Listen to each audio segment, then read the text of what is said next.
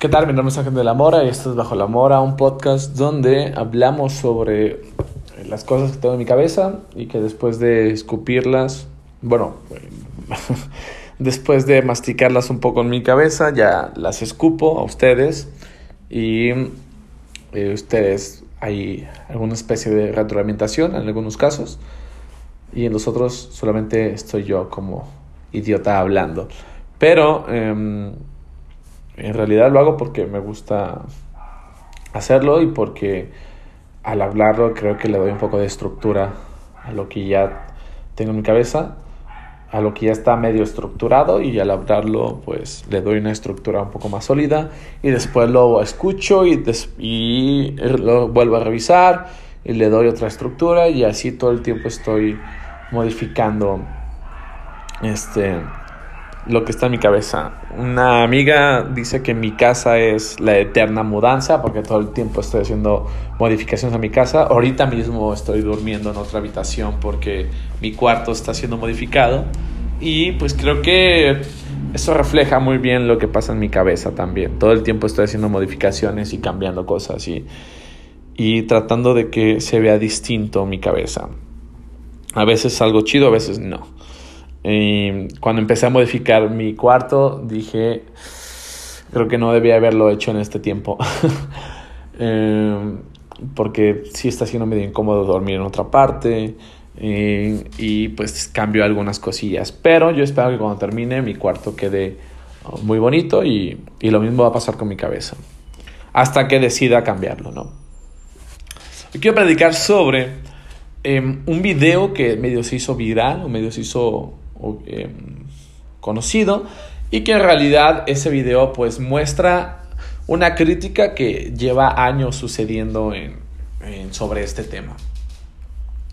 Es, eh, para contextualizar un poco, es un canal, me parece que es un canal o un programa de televisión, o no sé, es, eh, lo vi en Twitter y después vi algunos comentarios en Facebook también.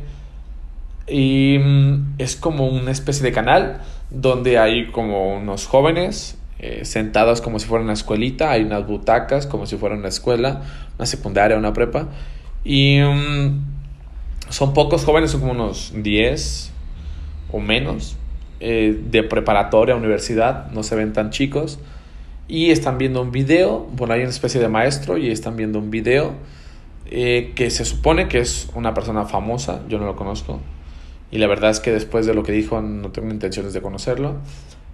Eh, y pues da una opinión y al final lanza una pregunta. Y al final, o después de lanzar la pregunta, se termina el video. Yo creí que era como una videoconferencia, pero resulta que es un video. Y mm, la persona que está como de titular, como está como maestro, pues comienza a preguntarles a los estudiantes o, que, o les pide que participen con una respuesta. La respuesta ya no la vi, eh, posiblemente ahorita busque las respuestas, pero en realidad podría utilizar otro podcast para revisar las respuestas. Ahorita solamente quiero enfocarme con los comentarios que hizo esta persona. Para lo que entiendo, es un pianista, es un músico eh, que toca música clásica, que es un pianista eh, de música clásica y hace unos comentarios con respecto a un género y hace una pregunta con respecto a ese género. Dice que no entiende por qué la música reggaetón particularmente y Bad Bunny particularmente porque menciona esos, esos, esos nombres, reggaetón y Bad Bunny, eh, son tan famosos. Y de hecho esa es la pregunta, ¿no? Les pide a, los, a las personas que están ahí en la sala que le, le, respondan por qué Bad Bunny y por qué el reggaetón es tan famoso o es tan popular.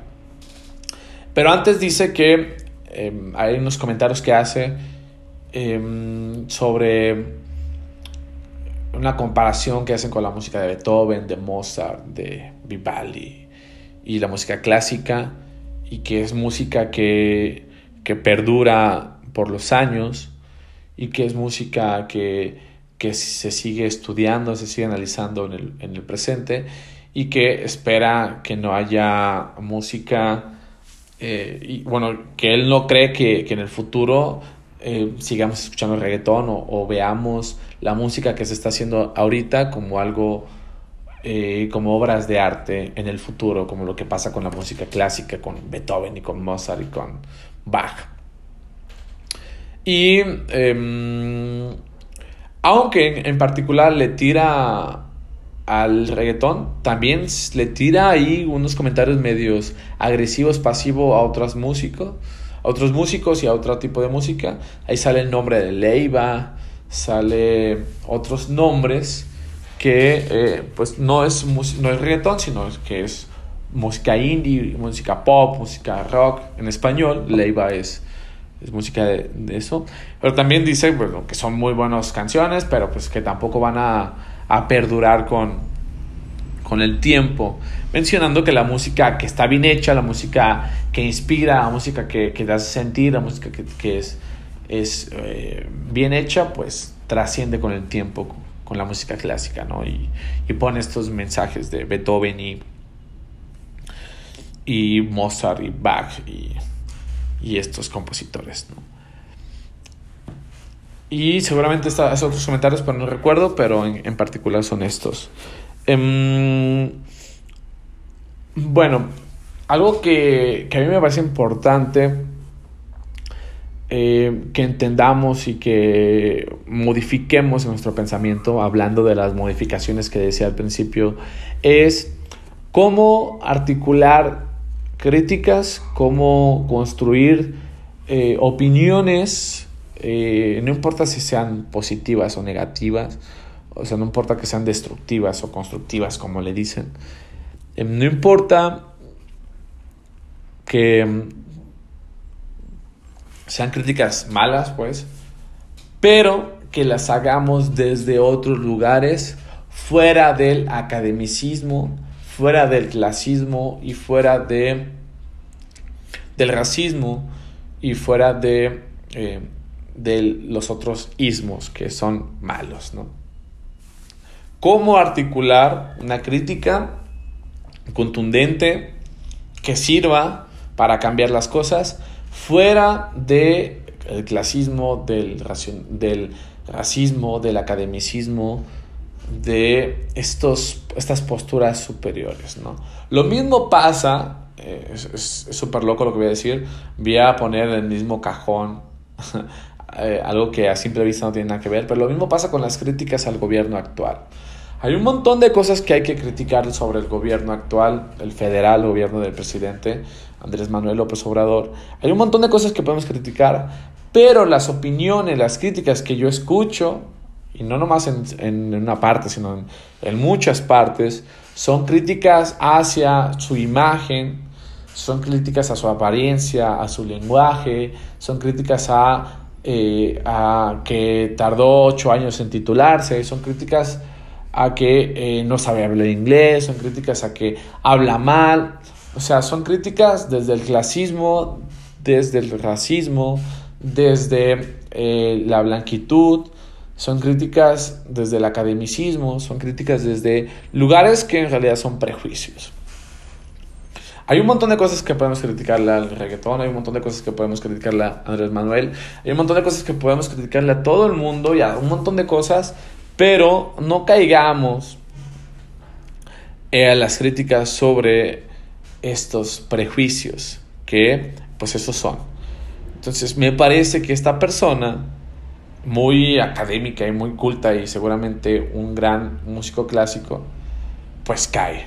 Y lo que muchas personas caen sobre, sobre estos géneros, sobre este género en particular. Em, entonces, ¿cómo la, la, pregunta es, ¿cómo podemos criticar al género del reggaetón, al género urbano, o a Bad Bunny, o a quien sea, o al presidente Andrés Manuel, con un discurso que no esté lleno de prejuicios, sino desde una crítica contundente, una crítica fuera de perjuicios, una crítica desde, eh, desde sentires y desde eh, eh, ideas, desde planteamientos fuera de perjuicios, racionales, lógicos, argumentados bien, fuera de esta lógica de los prejuicios. ¿no? ¿Es posible? Yo creo que sí. No lo hemos logrado no lo hemos logrado, es cierto. Eh, en especial con este género del reggaetón, ¿no? Em, evidentemente para un músico clásico, si se mira con la mirada clásica, si se mira con la mirada académica, hay un montón de músicas, hay un montón de géneros que, pues bajo esa mirada son una basura, ¿no? Porque no cumplen con la estructura clásica, porque no cumplen con la estructura académica, porque no cumplen con los estatutos de la música eh, que se estudia en un conservatorio. Em, un, montón de música eh, de todo tipo, eh, de todas muchas partes del mundo, se podría considerar como inferior porque no cumple con estas características. ¿no? En primer lugar, pues es una mirada bastante de una superioridad moral, ¿no? porque al final la música clásica es la música que ha construido unos pueblos, en particular Europa.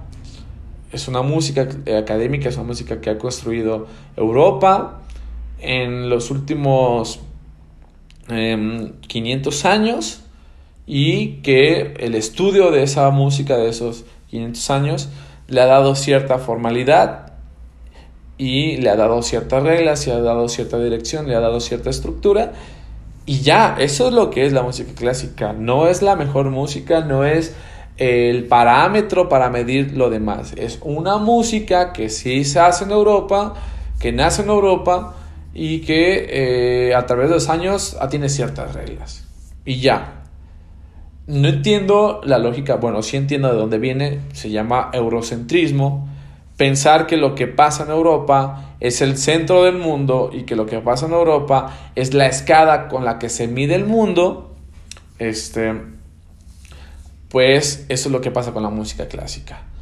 La música clásica no es universal, la música clásica no es la única y verdadera, la música clásica no es la mejor música, sino es una forma de hacer música que los europeos han hecho eh, en los últimos 500 años. Mm, antes de eso, pues apenas estaba como este redescubrimiento o este descubrimiento de, de, la música, de los sonidos de los instrumentos. No es el top, no es lo más, no es lo primero de primero, no es la música por excelencia, no, qué arrogancia pensar eso.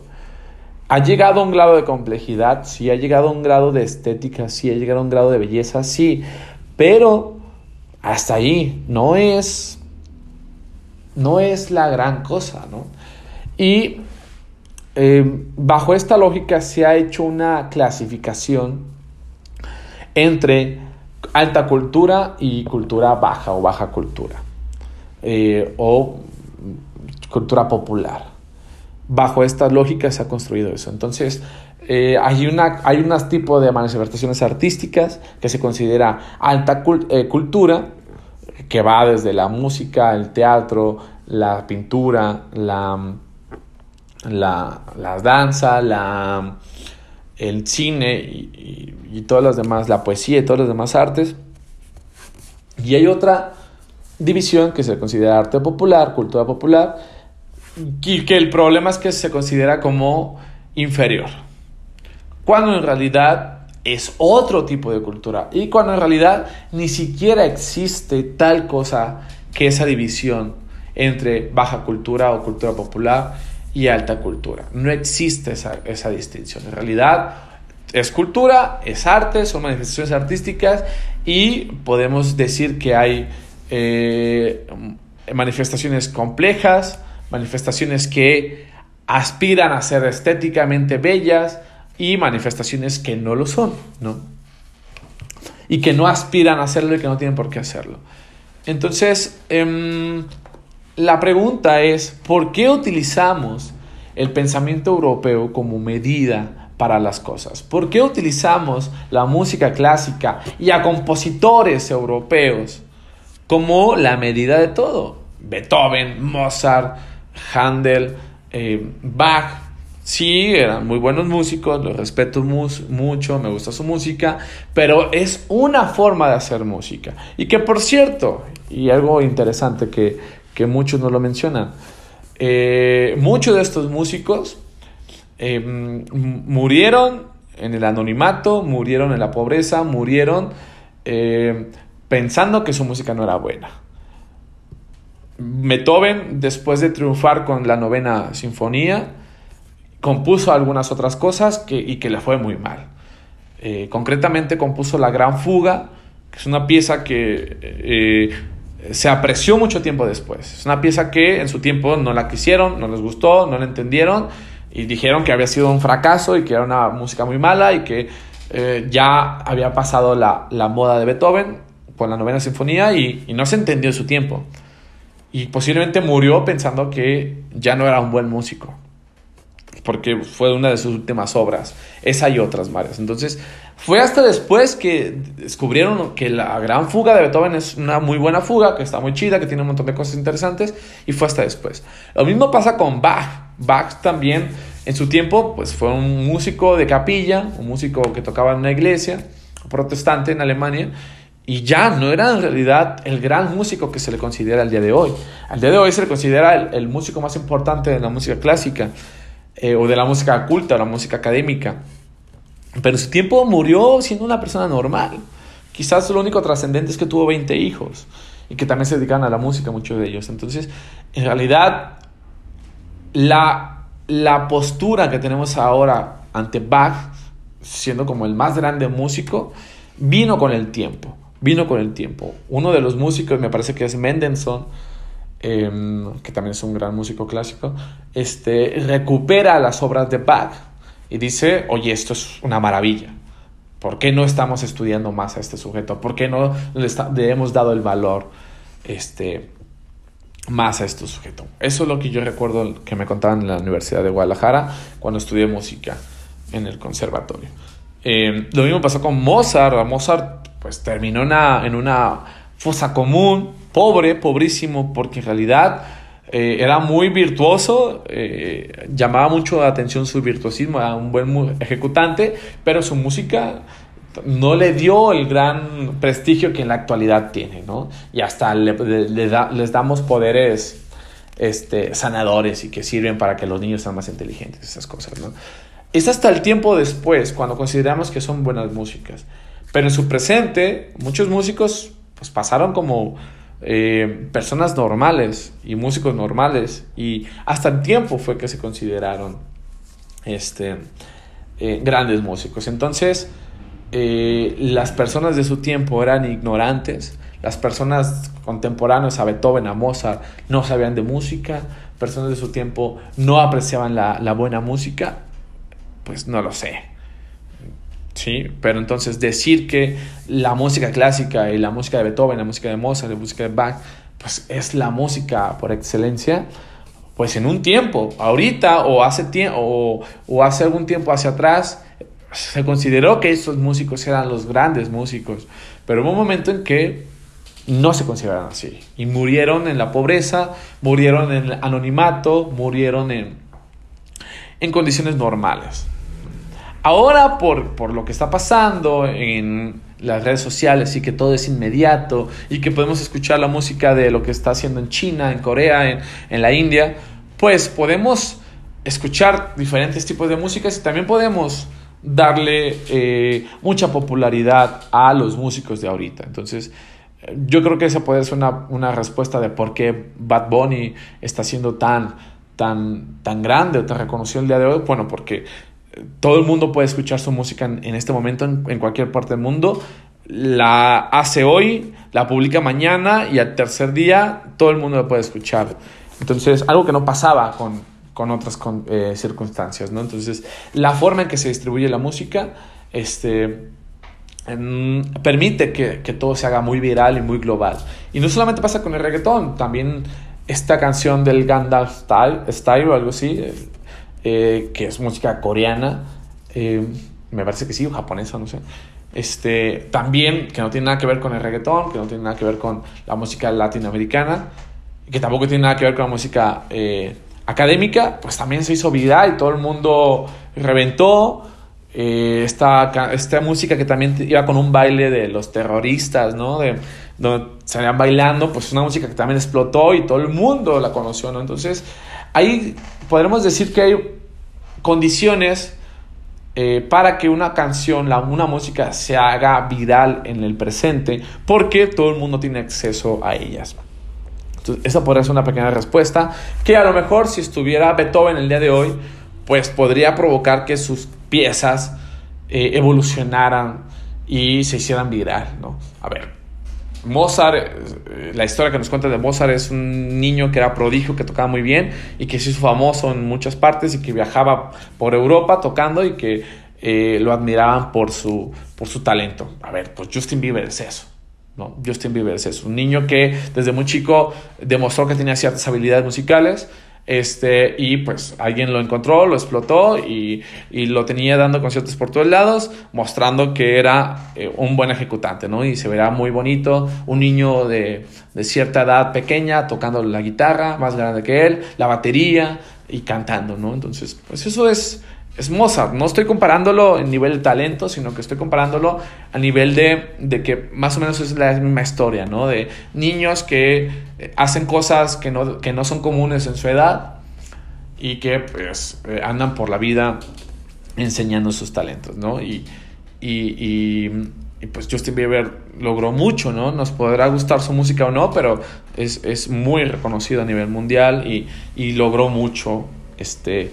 Eh, bajo esta bandera de que era un niño que eh, tenía mucho talento, ¿no? A comparación de los jóvenes de su edad. Puede, te podrá gustar o no, pero pues eso es la realidad, ¿no?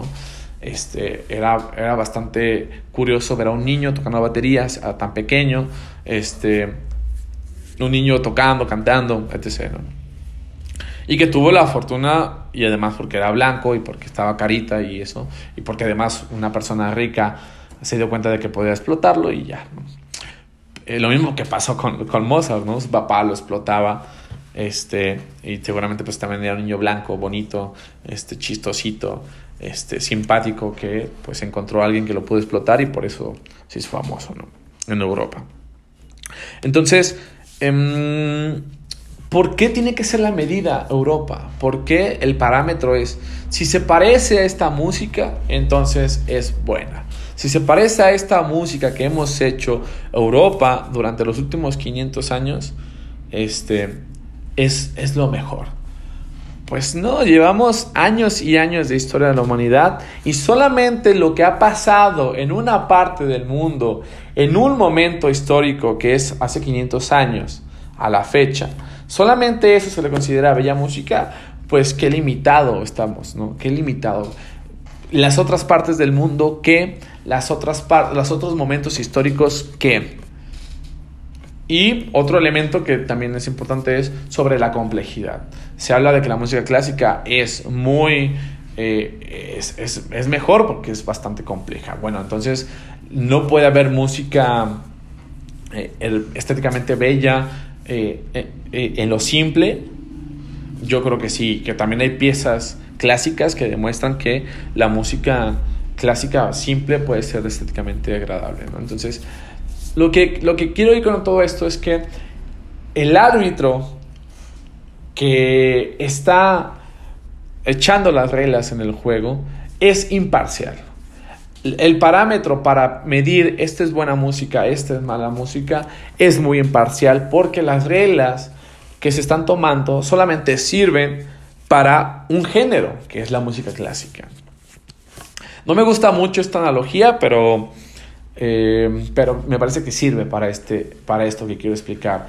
Eh, es, un, es, un, meme, es una analogía, es una historia que cuentan de que también se utiliza mucho en la, en la educación, de, em, de que vamos a medir la capacidad eh, de inteligencia de varios animales de acuerdo a su capacidad para subirse a un árbol. Y está un chimpancé, un pez, un elefante y una jirafa.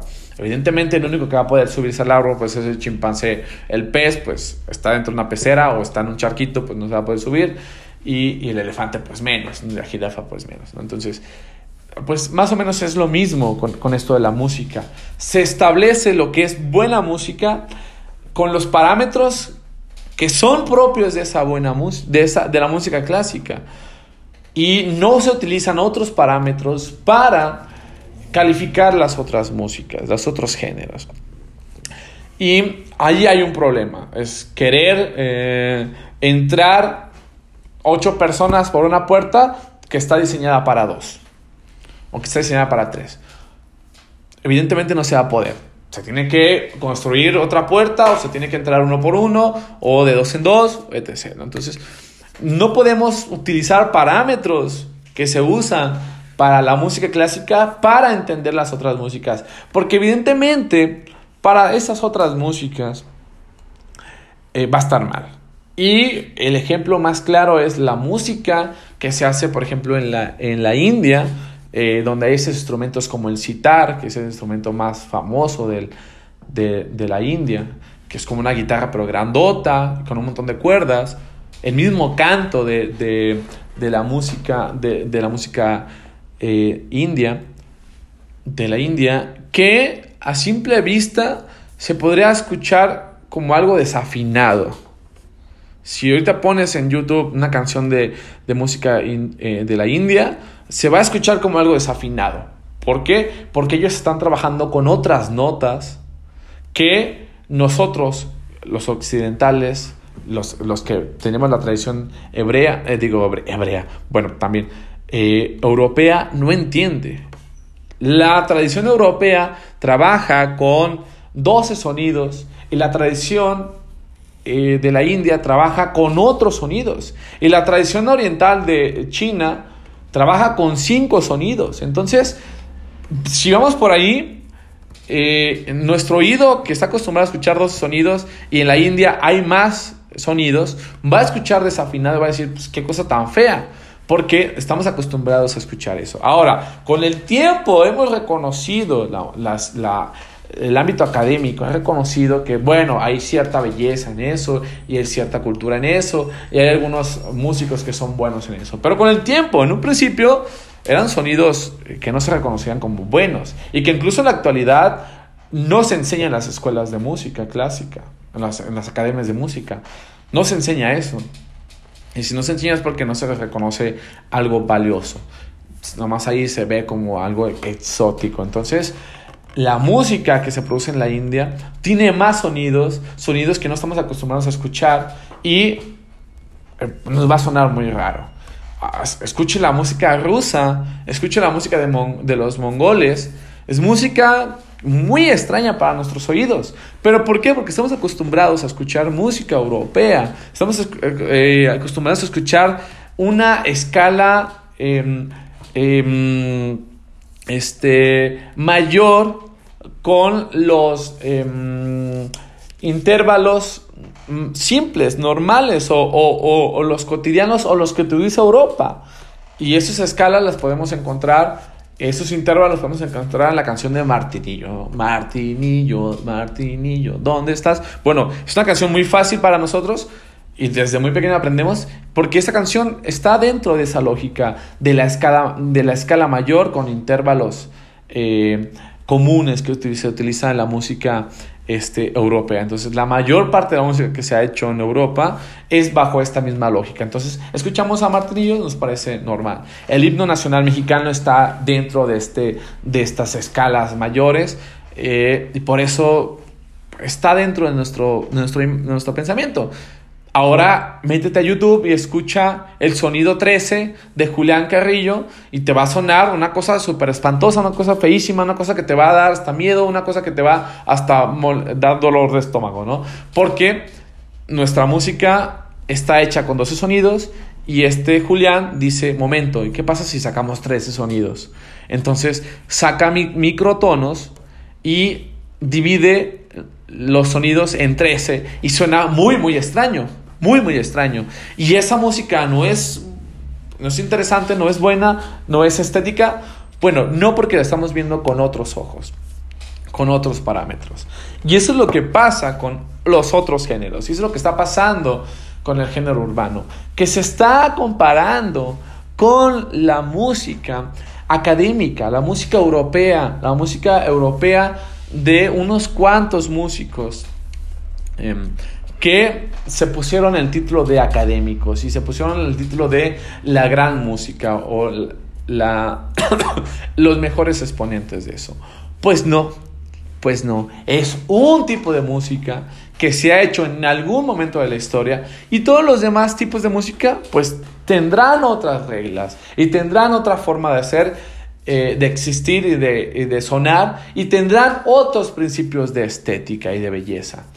Por eso, evidentemente, si ponemos una cumbia, si ponemos un, eh, un son jarocho, si ponemos un reggaetón, si ponemos em, un ska en la lógica de la música clásica, pues evidentemente va a sonar súper pobre, va a sonar súper feo, va a sonar súper desafinado, va a sonar súper malo, porque estamos poniéndolo en comparación con una estructura musical que tiene su propia lógica.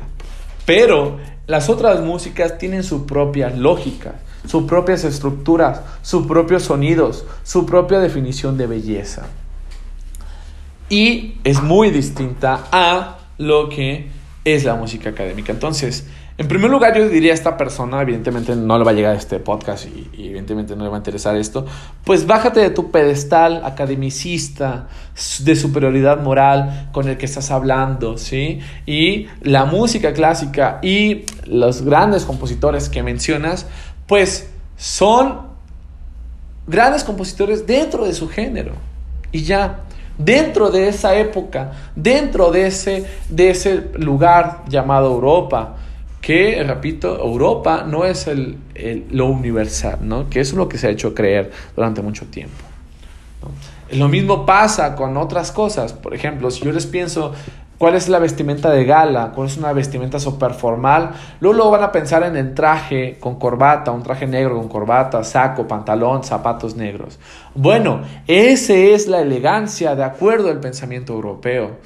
Pero si nos vamos al sur de México, allá tendrán otro tipo de elegancia.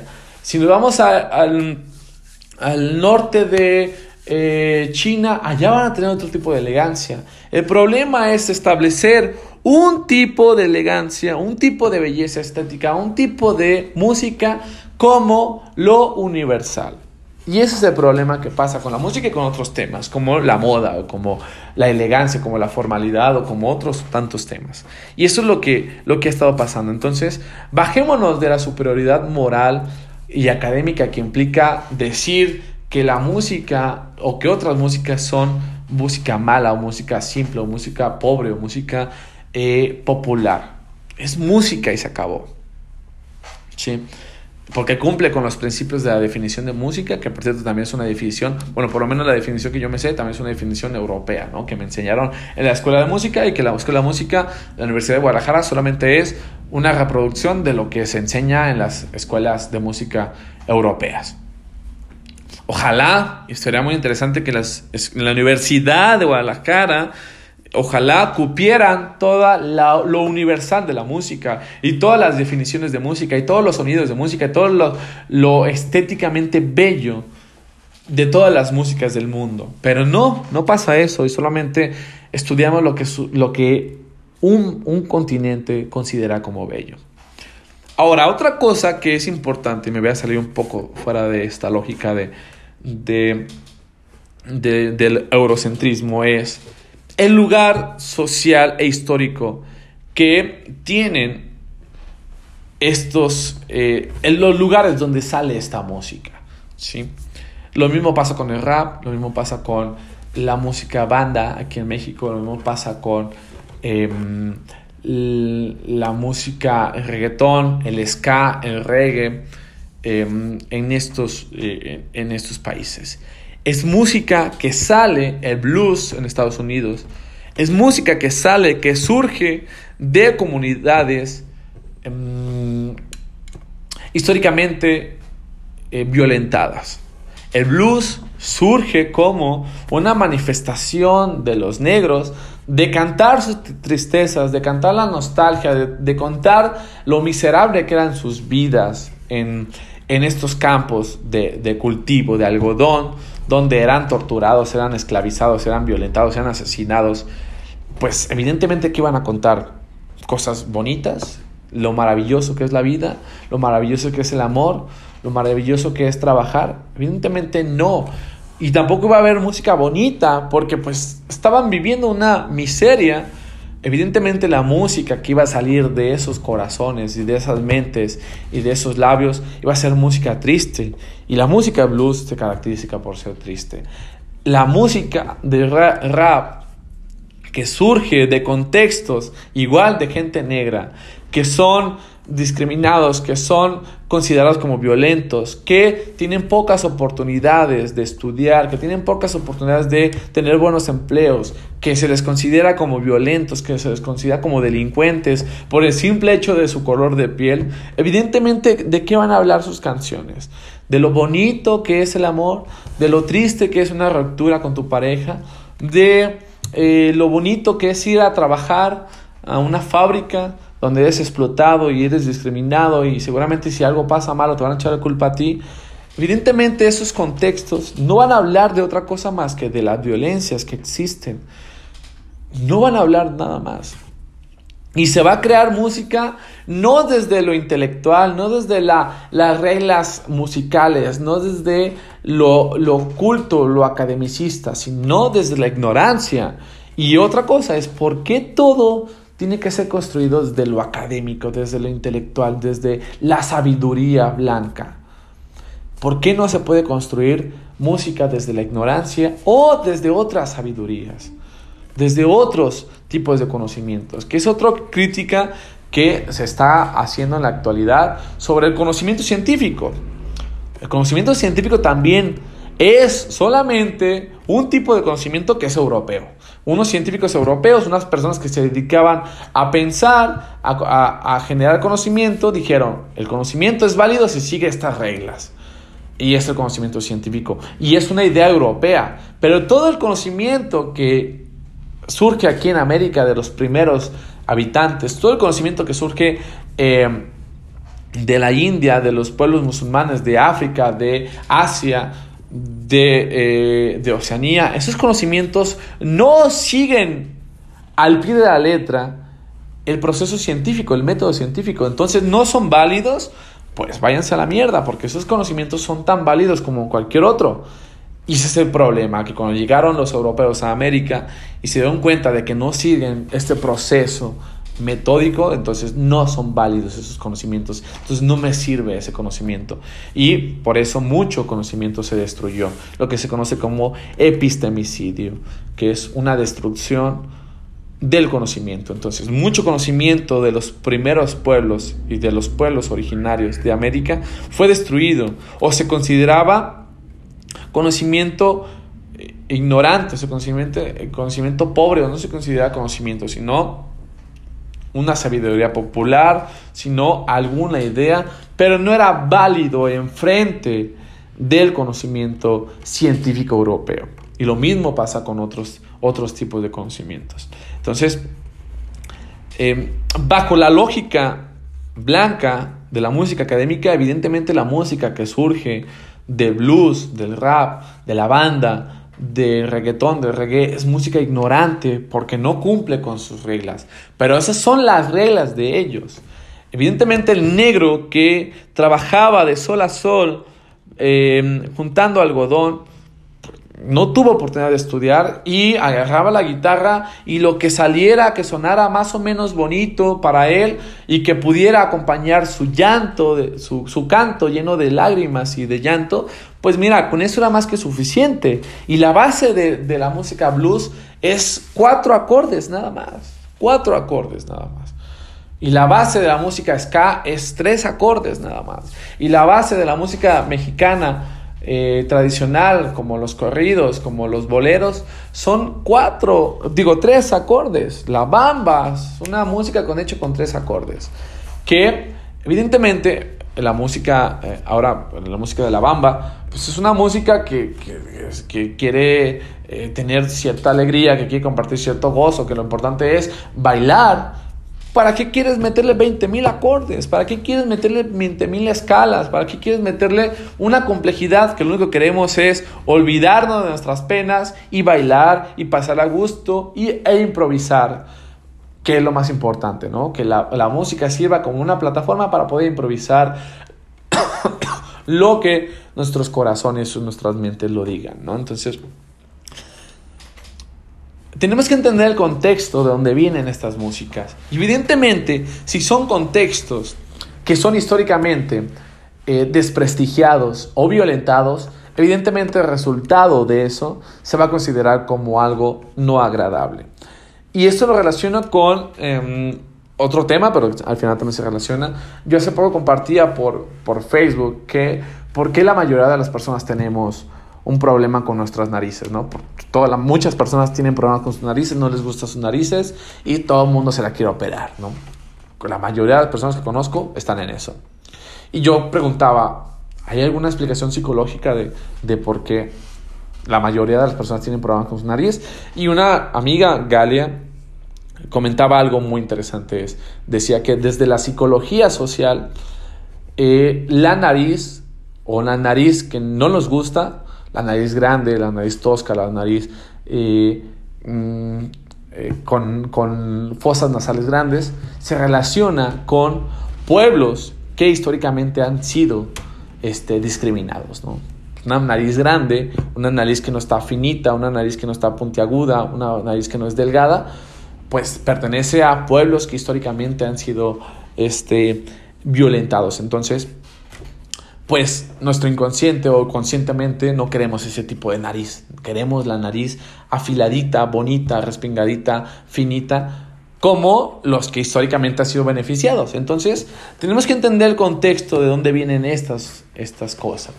Y la música, la música que se considera popular, la música que se considera vulgar, la música que no es culta, la música popular, viene de estos contextos. Viene de estos contextos de personas que históricamente han sido este, discriminados, violentados y hasta pues exterminados, que en muchos pueblos ha pasado eso. Entonces, eso pasa con el reggaetón. El reggaetón, en realidad, es música que viene de abajo, es música que habla sobre contextos de abajo, de pobreza, es música que habla de eh, vivencias que tienen los pobres. Lo mismo que pasa con la música rap. El rap también habla de, de los problemas que, que viven las clases populares, las clases pobres.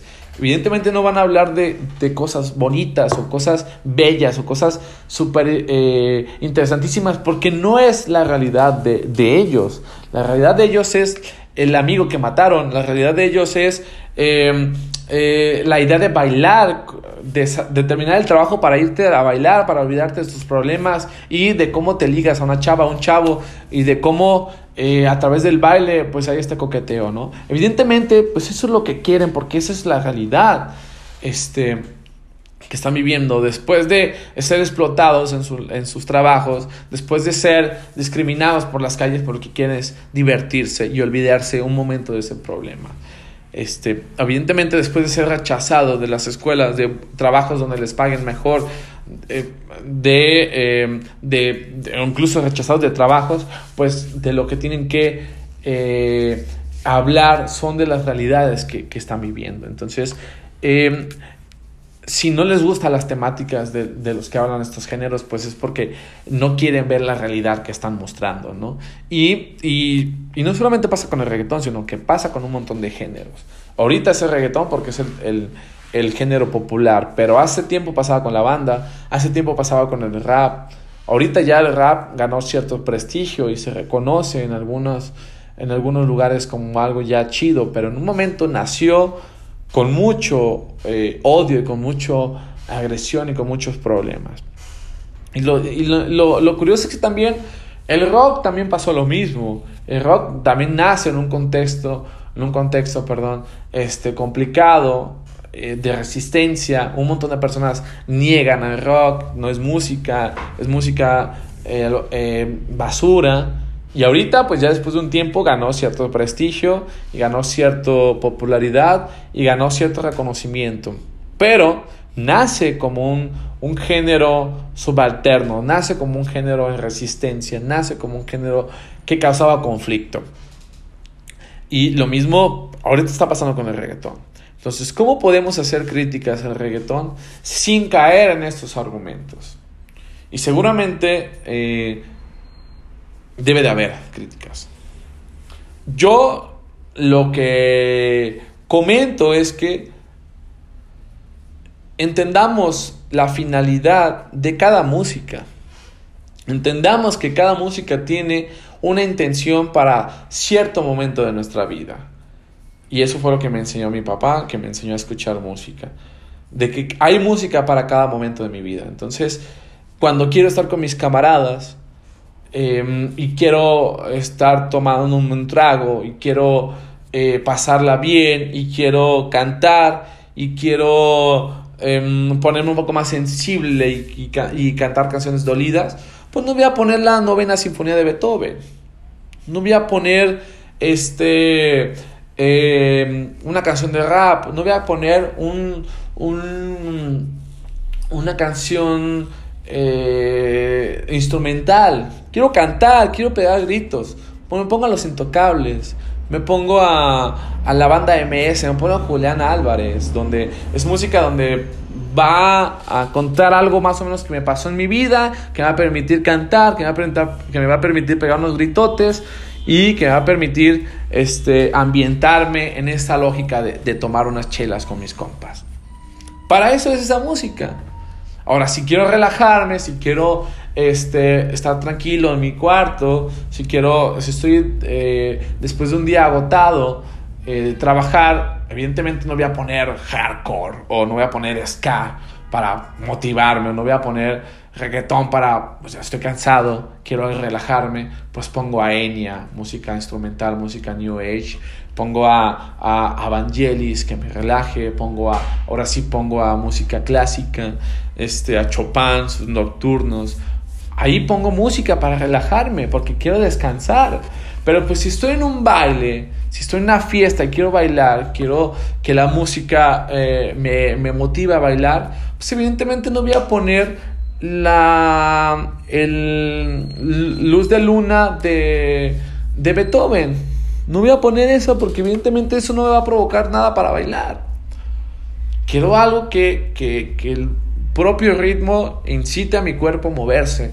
Pues no hay nada que funcione más que el, dembow, que esta percusión que utiliza el reggaetón. O sea, ese dembow con el golpe en el bombo y en la caja, luego, luego invita a mi cuerpo a moverse, a, a interactuar, a hacer algo. Y, tiene sentido porque es un sonido rítmico, percusiones que nos han acompañado a lo largo de, toda la historia de la humanidad. El primer instrumento que se utilizó, que se inventó, fue la percusión y los ritmos percutivos fueron las primeras formas de hacer música y que inspiraban a, mover a nuestro cuerpo. Entonces, ahorita podemos decir que es, es, es un dembow, este ritmo es propio del reggaetón y si escuchas ese dembow vas a decir es reggaetón, pero en realidad esta secuencia rítmica se ha tocado a lo largo de toda la historia de la humanidad. Y hay diferentes, eh, incluso hay una canción de, de música clásica eh, eh, que es una ópera, no recuerdo ahorita el nombre, que la base rítmica es, es esta del dembow, es el... el pero súper lenta, súper lenta. Entonces, la misma base rítmica la alentiza y con esa base empieza a, construir esa pieza musical clásica. Seguramente la han escuchado, es más lenta, es...